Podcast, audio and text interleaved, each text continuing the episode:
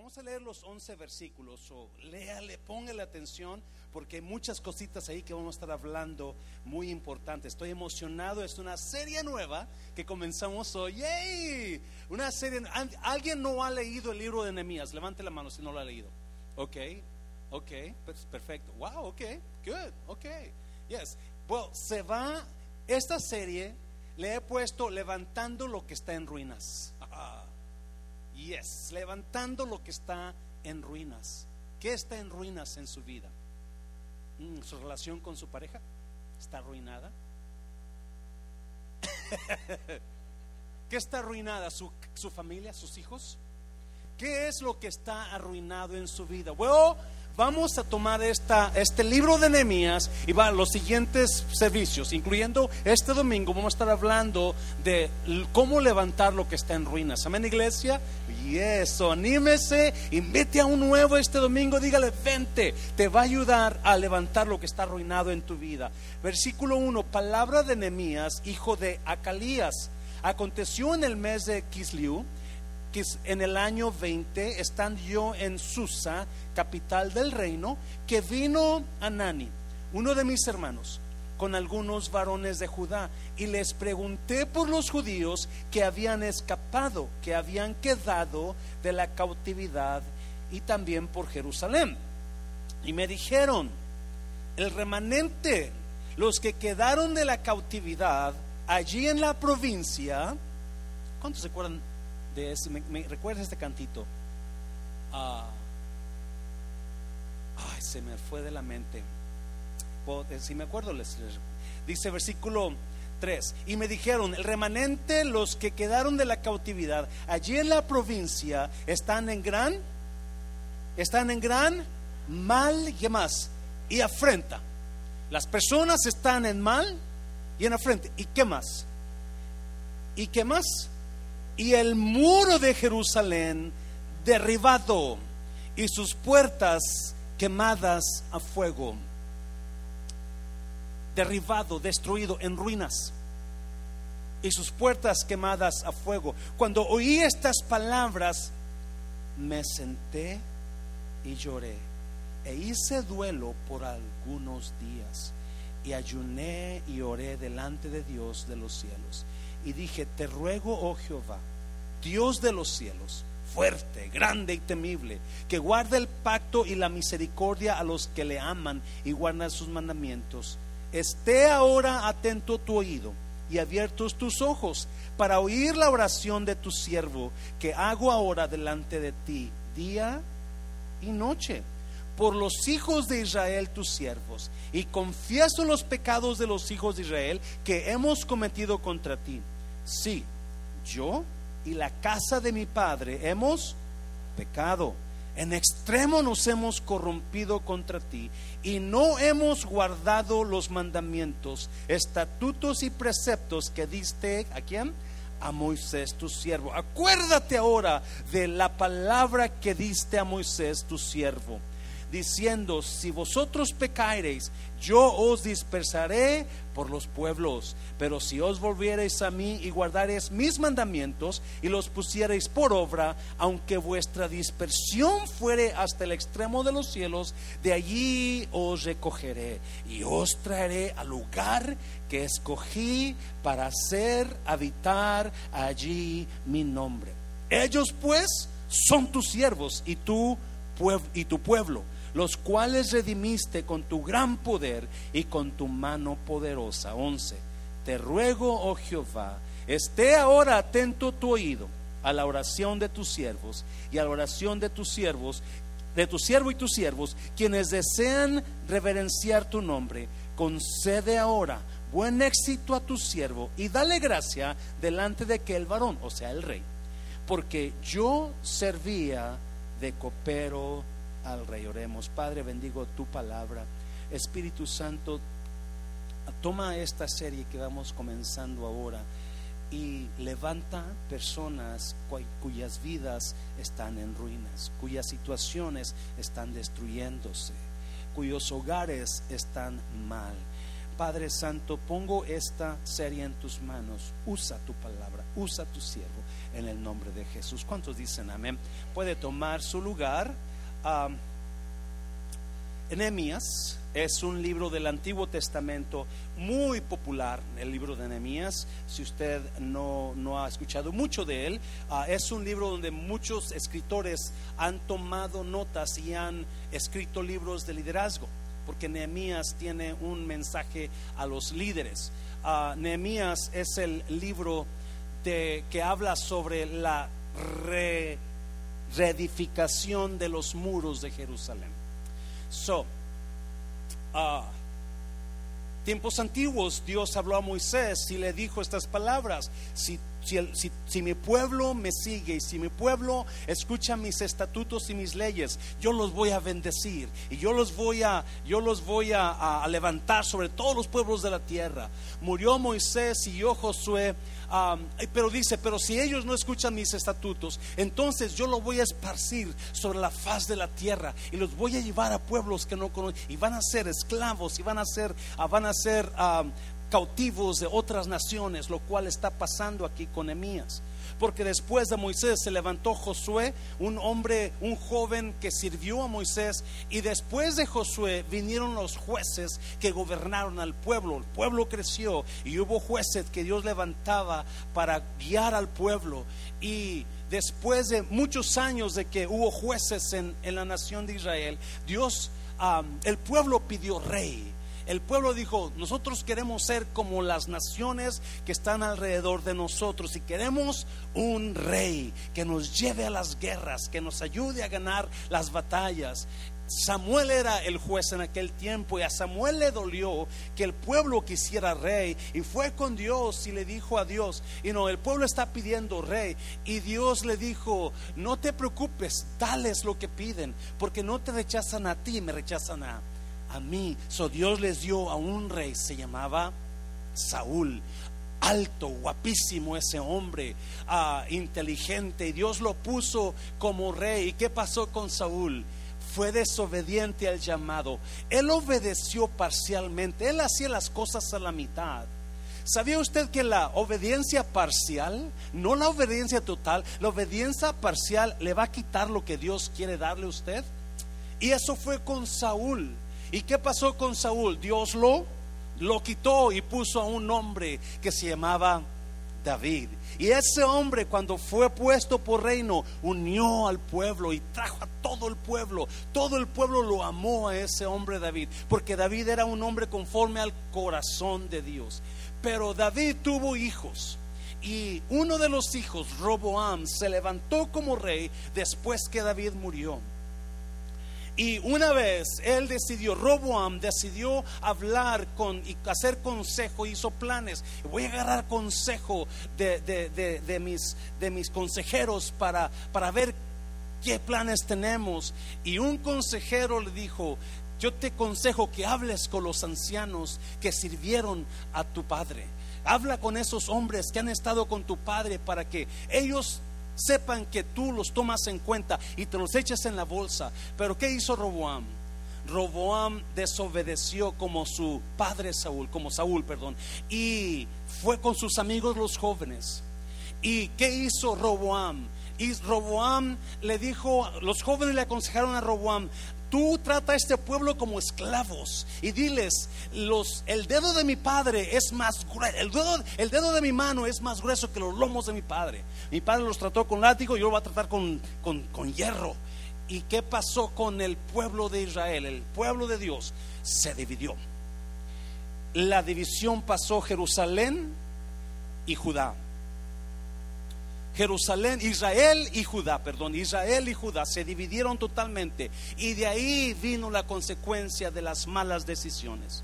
So, pasa el tiempo después que Israel está totalmente dividido y Dios manda a Babilonia, Babilonia y vienen a Jerusalén y la toman, la toman y destruyen los muros, destruyen el templo glorioso de Salomón, la, una de las séptimas maravillas del mundo, templo grandísimo de oro y piedras preciosas. Se roban todo lo que hay valioso y destruyen y tumban los muros y a todo mundo se lo llevan como esclavos. Entre esos esclavos van los abuelos de Nehemías, porque Nehemías no estaba ahí. Nehemías no nació en Jerusalén. Nehemías nació en Susa, que es Persia. Y se llevan a toda la gente y duran allá años, 70 años duran en Babilonia. A los 70 años, el rey de Persia decide dejar ir a los judíos para, sus, para su Jerusalén, para su casa. Pero ahora los judíos están tan cómodos comenzaron a edificar casas, comenzaron a acomodarse, que de dos o tres millones de judíos, de acuerdo a los historiadores, que había en sus o en Persia, solamente 50 mil judíos regresaron con Zorobabel, uno de los líderes. 50 mil personas de dos a tres millones que vivían en, en Persia. Después que Zorobabel va a los siguientes años, 6, 7 años, Esdras sale con otro grupo a, Jerusalén. Son las personas que quieren regresar a su casa. Son las personas que añoran estar en Jerusalén. De ese grupo que fue llevado para Babilonia, usted puede mirar la vida de algunos de los grandes líderes de Dios. Daniel, Daniel fue llevado de Babilonia a Persia y ahí Dios lo levantó en altas alturas y lo puso como grande en, el gobierno. Mesac, Sadrach, Mesac, Abednego, esos hombres salieron de la, de la, de cuando Babilonia llevó cautiva a Jerusalén. Esther, Esther y su tío Mardoqueo vivían ahí en Susa. Porque muchos crecieron ahí y Hijos nacieron ahí, nietos nacieron, así como muchos DACA jóvenes. Es igual. O muchos más bien, más o menos parecido, pero usted llegó aquí, usted se casó y aquí tuvo hijos y ahora tiene nietos nacidos aquí. Es igual. Estamos en lo mismo. Esdras salió después de Zorobabel, después que solamente 50 mil judíos salieron para, para de regreso a Jerusalén, uh, Esdras sale y Esdras, escuche bien, Esdras quiere, eh, comienza a reedificar los muros que están caídos, pero los enemigos se levantan y van con el rey y le dicen un montón de mentiras, estos son malos, esta gente no te obedece y comenzaron a reedificar los muros y el rey manda una orden y dice, no y paran de reedificar.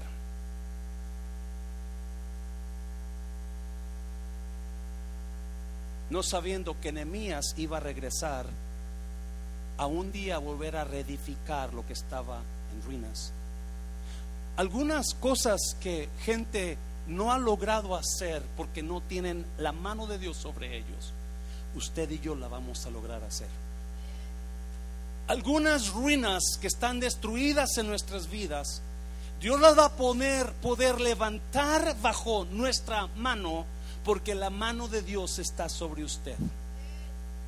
Y si usted y yo nos ponemos a mirar el libro de Nehemías y a leer el libro de Nehemías, podemos ver la mano poderosa de Dios dando vida a lo que estaba muerto.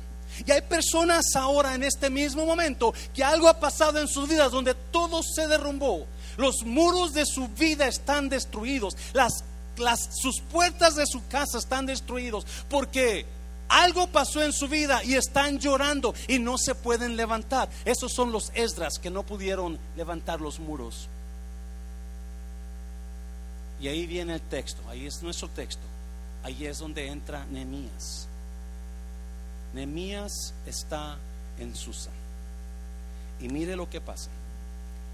Hay cuatro verdades o cuatro cosas que, puse ahí, que están en este libro, que vamos a estar mirando y ah, sobre el libro de Nehemías. Número uno, ponle número uno, por favor. Uh, tenía un corazón con carga por los demás. Nehemías tenía un, para que usted pueda reedificar lo que está en ruinas, tiene, que tener carga por lo que está arruinado. Muchas personas tienen carga pero no hacen nada al respecto. Pero Nehemías era un hombre que tenía un corazón cargado por las necesidades de los demás. Mira versículo 1 y 2. Versículo, versículo 1 y 2, si lo puedes poner, por favor. Capítulo 1, versículo 1. Palabras de Nehemías, hijo de Acalías. Aconteció en el mes de Kislio, en el año 20, estando yo en Susa, capital del reino, versículo 2, que vino Anani, uno de mis hermanos, con algunos varones de Judá, y les pregunté por los judíos que habían escapado, que habían quedado de la cautividad y de qué más. Y por Jerusalén. yo estaba en Susa, yo nací en Susa, yo crecí en Susa, pero cuando vino Anani, porque mi corazón está en Jerusalén, le y con mis hermanos de Jerusalén, le pregunté cómo estaba la gente, cómo está Jerusalén. Para levantar algo que está en ruina se necesita tener el corazón en esa ruina. Y muchas personas no pueden levantar lo que está arruinado porque no les importa lo que está arruinado. Siguen igual en sus vidas. No hacen nada por levantarlo. Déjame decirte, ah, Nehemías su, su cuerpo está en Susa. Su cuerpo, él físicamente está en Susa, pero su corazón está en Jerusalén. Me está oyendo iglesia, alguien está aquí. Nehemías está preocupado por la por la situación de Jerusalén. Quizás él conoce la historia de Dios, quizás él conoce todo lo que, lo que hizo Salomón, todo lo que Dios hizo para poder darles la tierra. Y ahora él, aunque es, nacido en, en Susa, su corazón está en Jerusalén. Y déjame decirte una cosa, si tu corazón no está en lo que está caído, no, nada vas a poder levantar. ¿Me está oyendo iglesia? Si tu corazón no siente levantar a tu pareja, no la vas a poder levantar. Si tu corazón no siente restaurar tu matrimonio, no lo vas a poder y va a seguir la misma cosa. Porque para que, para que levante lo que está arruinado, tiene que estar un, el corazón ahí. Jesús dijo esto, donde quiera que esté tu tesoro, ahí estará ¿Qué es tu tesoro? Lo más valioso que tienes lo más valioso. So, Nehemías está en Susa, físicamente está ahí, pero su corazón está lejos de, de, Susa, su corazón está en Jerusalén. Hay mucho creyente que su cuerpo está en la presencia de Dios, pero su corazón está allá, está afuera, está en lo que quieren hacer, está, no está su corazón aquí. Y mientras tu corazón no esté aquí, no vas a poder levantar lo que está arruinado. Mientras tu corazón, tu cuerpo, qué bueno que está aquí, pero mientras tu corazón no está aquí, Dios no te va a levantar de donde estás tirado. Dáselo fuerte al Señor. Oh God, yes. Y Nehemías está en Susa, pero está preocupado por Jerusalén. Está preocupado por las personas. Está preocupado por el remanente. Y quiere saber, platícame, cómo está fulano, cómo está Mengano, cómo está. Alguien, alguien se ha puesto así a veces. Oye, mamá, ¿y cómo está aquel? Abuelita, ¿cómo está aquello? ¿Están bien? ¿Cómo está? Ese es Nehemías es, en, es Él, aunque no está presente, su corazón está ahí. Y cuando tu corazón está en un lugar, vale más que lo creas. Prepárese ese lugar porque algo vas a hacer por eso. Me está oyendo, iglesia. Mucha gente se enfoca aquí, acá y allá y allá. Y no, a, todo le tiran y a nada le. Porque su corazón no está en nada. Están en tantas cosas que tu corazón no está en nada. Y Nehemías, aunque físicamente está en Susa, su corazón está en Jerusalén. ¿Qué es lo que está arruinado en su vida? ¿Qué es lo que está destruido? Está su corazón ahí. Porque si ese es el comienzo para poder levantar lo que está Házelo fuerte, Señor, hazlo fuerte. Quiero ir rápido. Ah.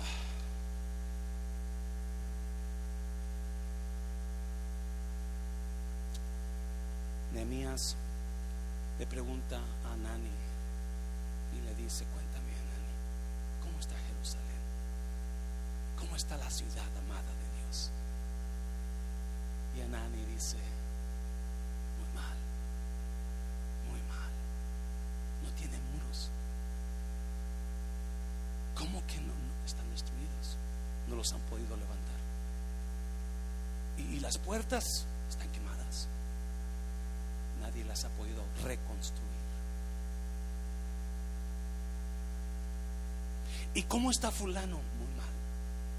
Están en constante temor porque no hay muros.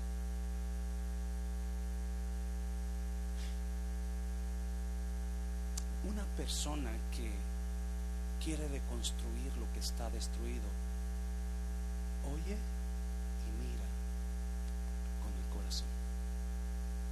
voy a repetir. Una persona que quiere reconstruir lo que está destruido, escucha y mira, no con los ojos, no con los oídos, pero con el corazón.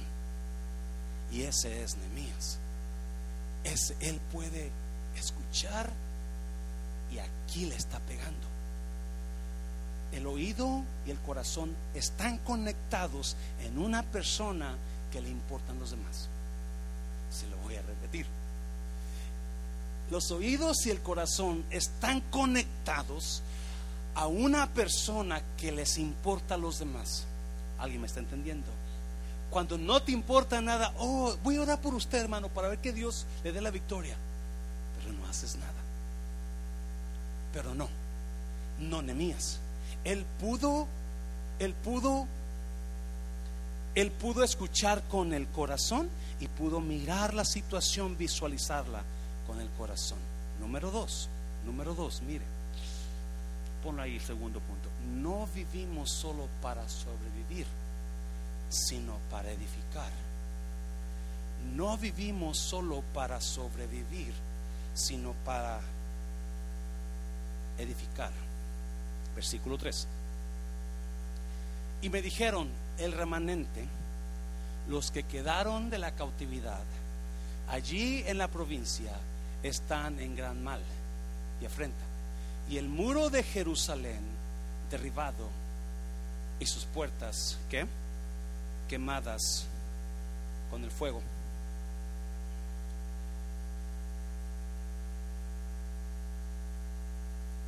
Sonemías está visualizando la situación y le están diciendo los que quedaron ahí están muy mal, están muy mal, están en afrenta, está, y los muros derribados, sus puertas quemadas.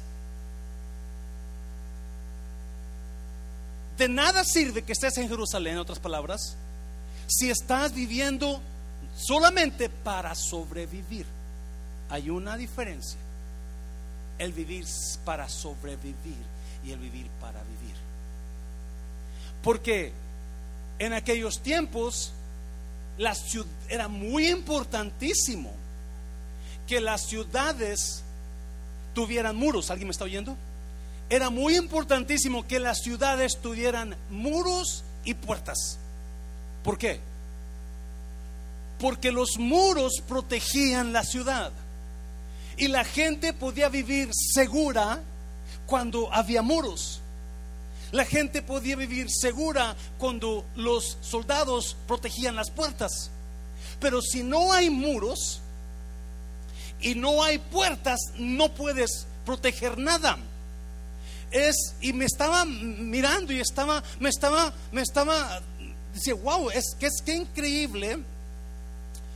Uno de los grandes problemas de esta nación este año que se ha soltado, aparte de los de, los niños que vienen de otros países es la, el crimen.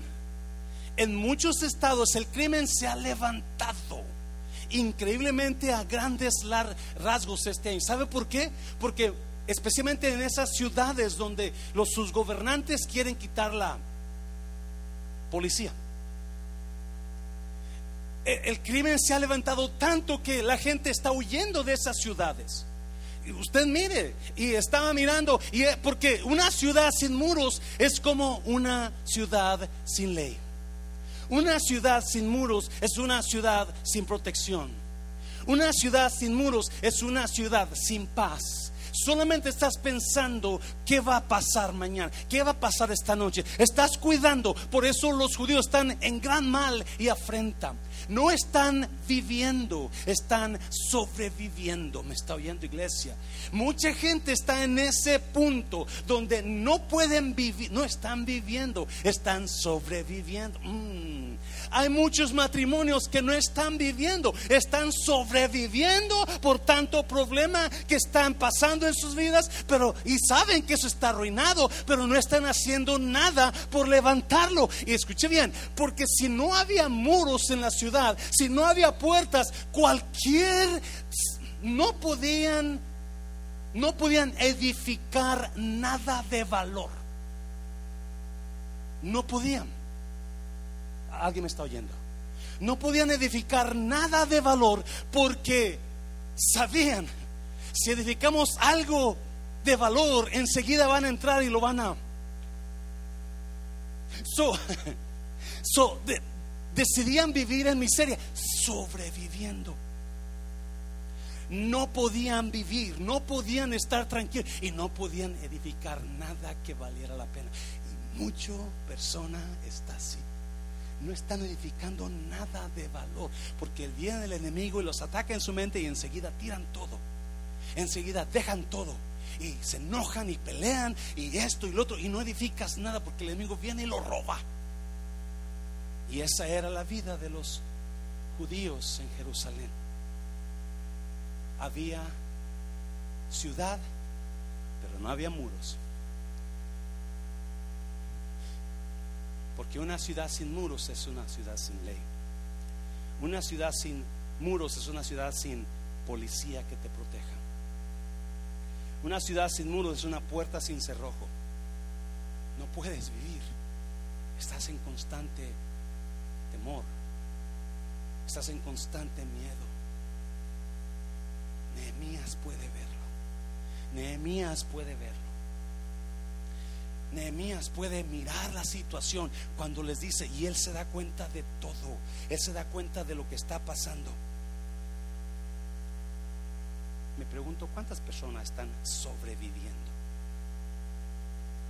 en lugar de vivir, ¿por qué? Dios no nos ha llamado a sobrevivir, nos ha llamado a construir. Alguien nos entendió. Dios no nos ha llamado a sobrevivir, nos ha llamado a construir y reconstruir. Hácelo fuerte, Señor, hácelo fuerte. Y eso es lo que Nehemías sabe. No podemos vivir en temor. No estamos solamente para sobrevivir, necesitamos reconstruir. Y ese es el mensaje de Nehemías. Número 3, número 3. Versículo 4. Número 3, mira. No podemos lograr cosas grandes sin que primero pase algo grande en nosotros.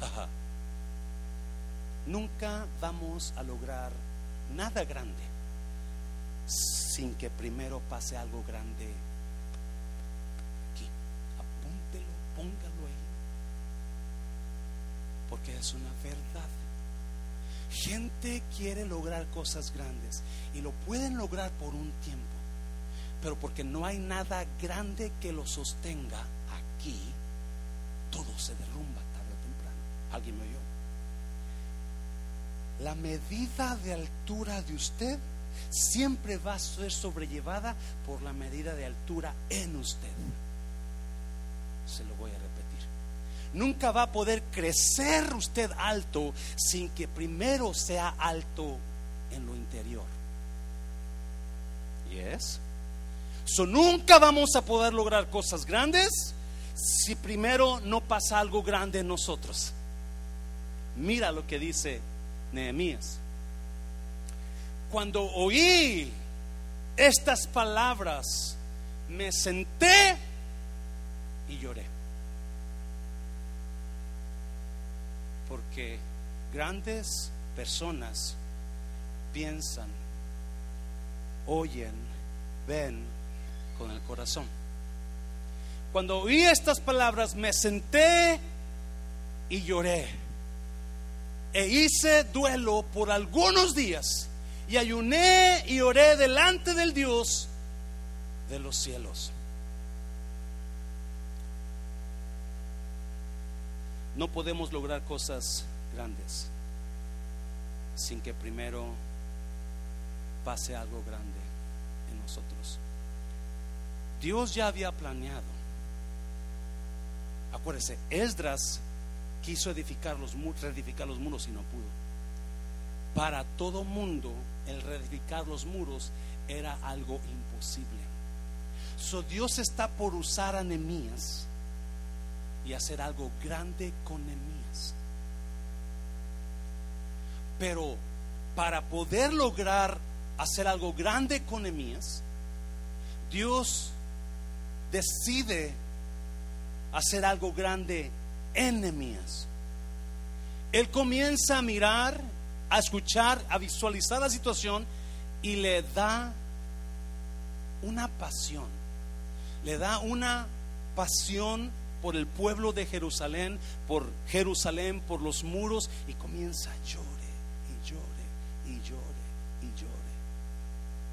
Y comienza a ayunar y comienza a orar por la situación que está pasando en Jerusalén.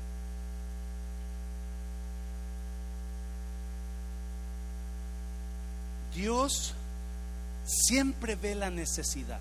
Escuche bien esto. Pero no puede hacer nada Dios si una persona no mira esa necesidad. ¿Lo está yendo iglesia? Dios ve la necesidad en su relación, pero no puede hacer nada si usted le importa un comino su relación. Y no va a hacer nada. Y mucha gente quiere que Dios haga maravillas sin que usted le importe un comino. Y Dios está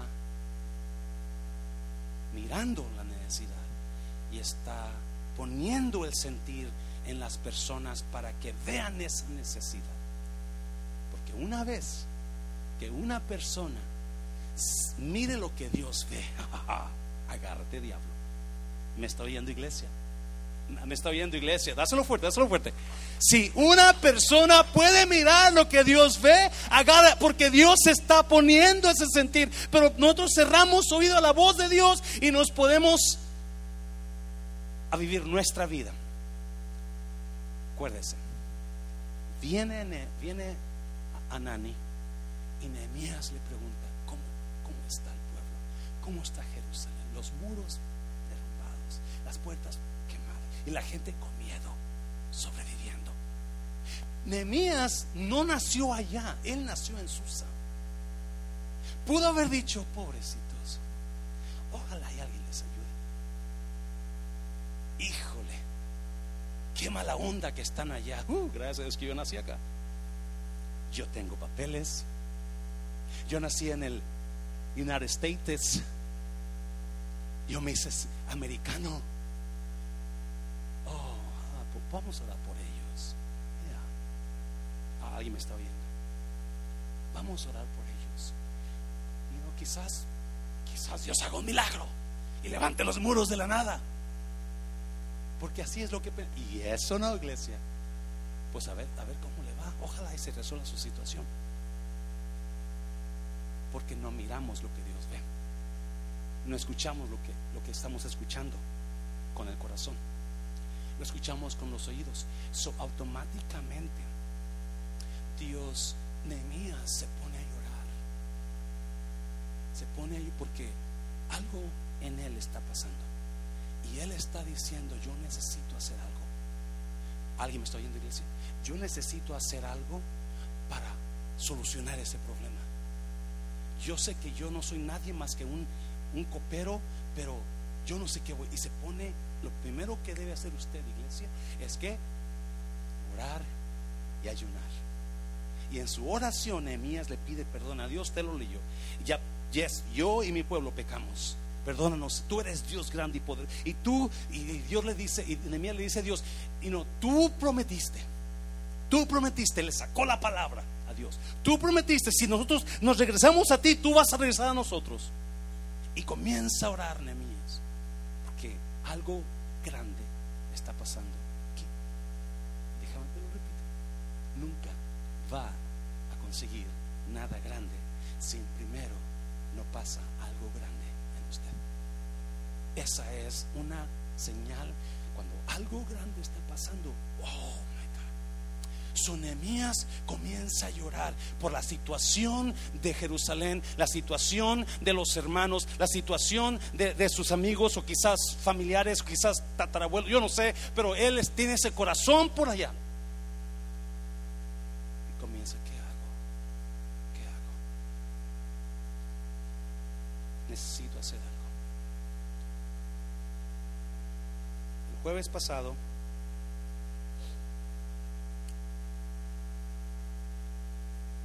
yo estaba con mis hermanos, mi hermano llegó y andábamos, andábamos este, pues vino platicando con la familia, y usted sabe, tenía tres años que no iba para allá.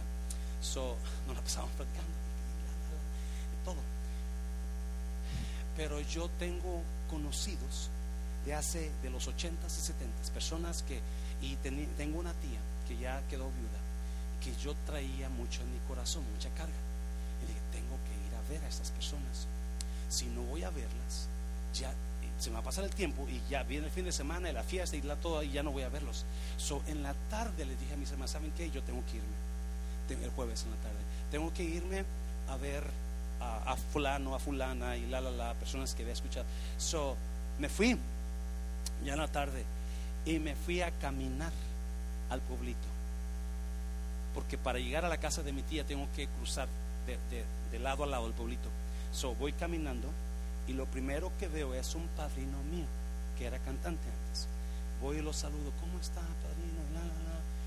Y estas fueron sus palabras. Está sentado afuera, sentado tomando aire, solito ahí, ya anciano, setenta y tantos años. Y, y le digo, ¿cómo está? Y se levanta, me da un abrazo y me dice, pues aquí esperando. Lo que hice. Y lo que no hice, nunca lo voy a hacer, hijos, porque ya, ya estoy viejo. Y, y, no, yo bromeando, oh, no, se ve joven, tío, a padrino, la, la, la, Y, ya platicamos un ratito. Yo tenía que ir pronto para, porque si iba a ser noche, dije, no voy a alcanzar a llegar a mi tía, se va a dormir. So, camino otras cuantas uh, bloques y veo a un señor que era amigo de mi padre. Y está y me ve, ¡eh! ¿Cómo estás? Ya también, grande. Y ya voy y lo saludo, está con sus dos hijos ahí. Y, y ¿cómo está? Le digo. Y me dice, he estado muy malo.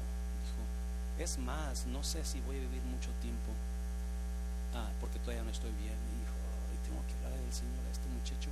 Pero mi tía, si no, si me quedo aquí se va y no la voy a ver regresar. Y estoy platicando con él, pues ¿qué pasó? Ya me comenzó la, historia, y, porque no tenía mucho tiempo, tuve que irme. Y llego con mi tía y es, está afuera, solita, ya está, ya está oscuro. Está solita y tía, ¿cómo está? Y ya me ve, me abre la puerta y ya me abraza y dice, pues aquí, esperando. Y y comienza a decirme, nadie viene a verme, hijo, nadie Dice, aquí estoy solita. El otro día estuve en, la cama por, ahí estaba tirada, no podía levantarme. Y dice, ¿y a quién le hablo? Mi celular estaba allá. Entonces estuve todo el día ahí tirada. Dice, hasta que vino la vecina, porque ella viene todos los días y me habla. Y me gritaba, Juana. Y, le dije, ah, aquí estoy, no puedo levantar. Y entra y me ayuda. Dice. Pero de otra manera, no me hubiera podido levantar si ella no y platicamos ahí. Y voy caminando para mi casa de regreso. Ellos se van a morir punto. ¿A dónde van a ir?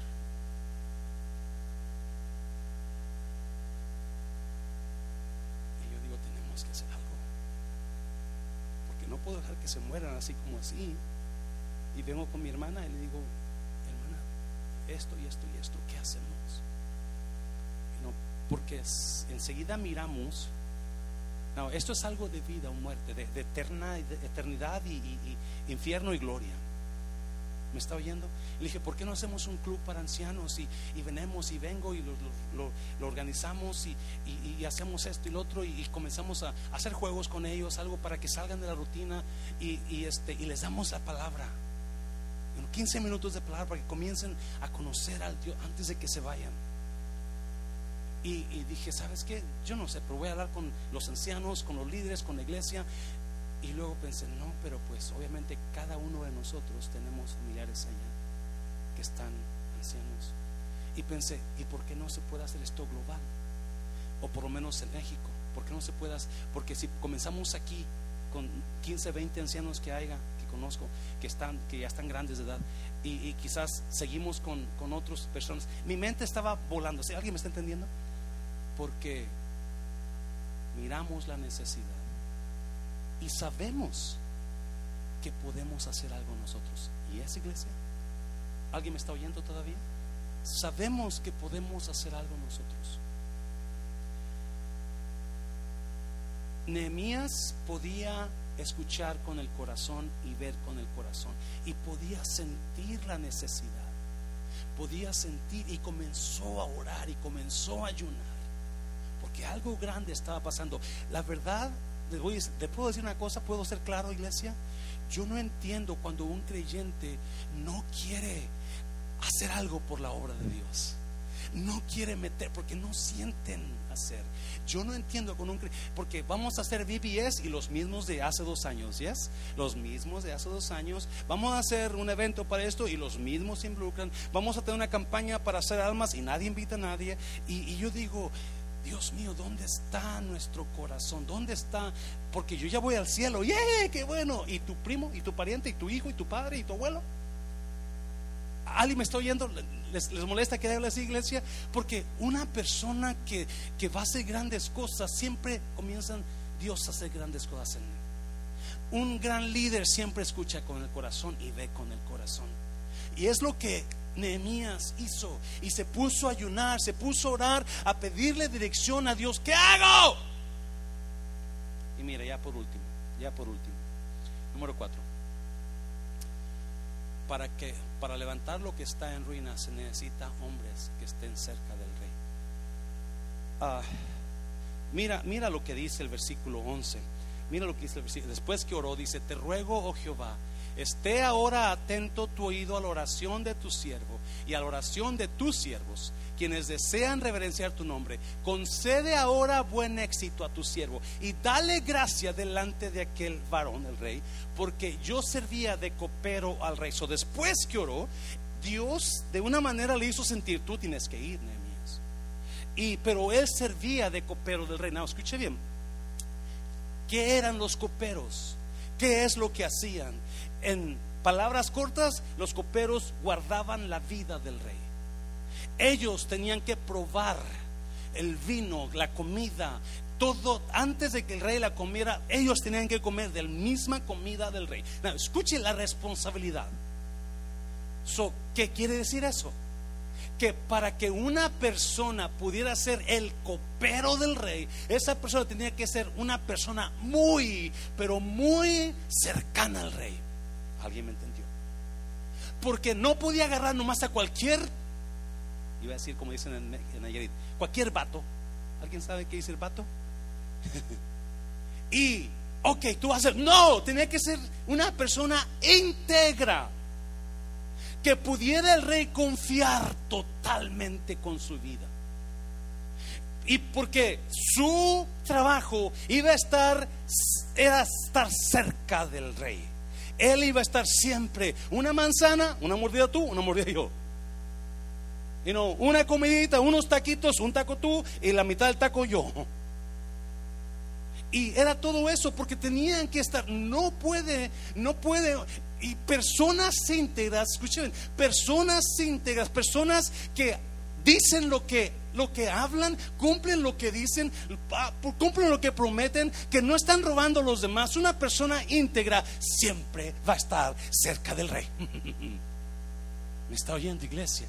Por eso me encanta Nehemías y me encanta las enseñanzas. Eso era el copero del rey. Para que él pudiera lograr cosas grandes, tenía que estar cerca del rey. Y por eso Dios, yo no sé la Biblia no lo dice, pero por eso Dios escogió a Nehemías, porque él estaba en posición, en la posición perfecta para poder ir y comenzar a levantar lo que estaba en ruinas.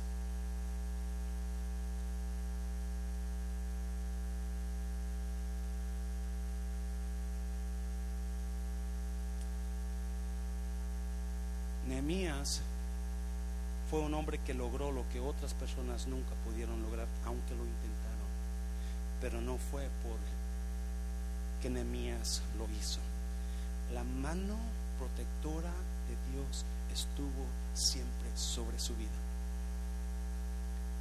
Y estuvo siempre sobre su, vida porque lo que Dios miraba, Nehemías lo podía mirar. ¿Alguien me está oyendo? Lo que Dios miraba, Nemías lo podía ver también. Y eso hizo que la mano de Dios estuviera sobre Nemías. Mi oración en esta serie es que de esta serie salgan personas nuevas que miren lo que Dios ve. Que puedan decir, yo voy a levantar las ruinas de esa persona. Yo voy a levantar las ruinas de ese matrimonio yo voy a levantar las ruinas de mi matrimonio, donde personas sepan que Dios está mirando la necesidad y Dios nos ha puesto en una posición y en un lugar donde podemos suplir necesidades ajenas. Yo sé que, y yo estoy visualizando un club para ancianos, un club para ancianos donde Mundo de Restauración va a ir y va a comenzar en un pueblito y no vamos a expandir por otro pueblito porque Mundo de Restauración va a ver lo que Dios ve. Dáselo fuerte, dáselo fuerte. I'm sorry, anciano, no se los dije a ellos porque apenas mañana nos vamos a juntar, pero yo quería hablar con ellos primero, porque créame que, y, en cuanto llegué a mi casa, hablé con mi hermana, la menor, le dije, ¿cómo ves, Delia? ¿Qué hacemos? Y, yo te apoyo, hermano, tú dale. Y, hablé con, mi, después que estábamos las otras los cuatro hermanos, cinco hermanos, les dije, estoy sintiendo esto, ¿cómo la ven? Y pues algunos, pues sí, pero no se puede, pero nada, pero lo que no, Dios está mirando, lo estamos mirando también. Y son almas que un día, en sus últimos años, van a conocer al Dios de la gloria, cosa que nunca conocieron. Póngase de pie, dáselo fuerte al Señor, póngase de pie, dáselo fuerte. Esta mañana, esta tarde comenzamos esta serie. Yo sé que los músicos no están, ni uno ni otro está, parece, ¿verdad? Pero vamos a orar, vamos a orar. Si no ha leído el libro de Nehemías, yo le aconsejo que lo, que lo lea. Este domingo vamos a hablar del capítulo 2. Muy increíble. Levantando lo que está en ruinas. Invite a alguien. Dios puede levantar las ruinas de sus vidas en este pero mi oración es que usted pueda decidir entrar y mirar la necesidad y decir, yo puedo, yo estoy en posición para poder solventar las cargas de los demás. Vamos a orar. Padre, te bendigo, bendigo tu nombre. Gracias por este hombre que tú levantaste muchos años atrás. Gracias por su ejemplo. Pero yo sé, Jesús, yo sé que así como hubo un Nemías hace muchos años, todavía hay Nemías ahora. Y de aquí van a salir Nehemías que pueden ver la necesidad de las personas.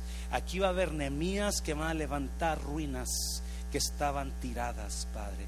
Van a salir mujeres Nehemías, hombres Nehemías que se van a levantar en la necesidad y van a decir, yo yo lo hago, yo doy, yo trabajo, yo coopero, yo hago esto.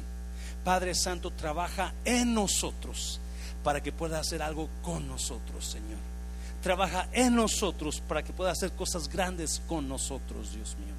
Padre, gracias por esta iglesia. Gracias por esta iglesia que se levanta mirando necesidades, mirando lo que la gente está pasando afuera, Padre Santo, y miramos cosas grandes haciendo a través de tu mano sobre nosotros. Bendigo esta congregación, Dios mío. No bendigo, Padre Santo, y gracias por ellos, porque van a hacer cosas grandes, porque tú vas a comenzar cosas grandes en ellos, en el nombre de Jesús. ¿Cuánto dicen amén, iglesia? Dáselo fuerte al Señor, dáselo fuerte. Dios te bendiga, iglesia. Te veo el sábado en oración. Aquí estamos, véngase, y el domingo aquí nos miramos a las 11 de la mañana.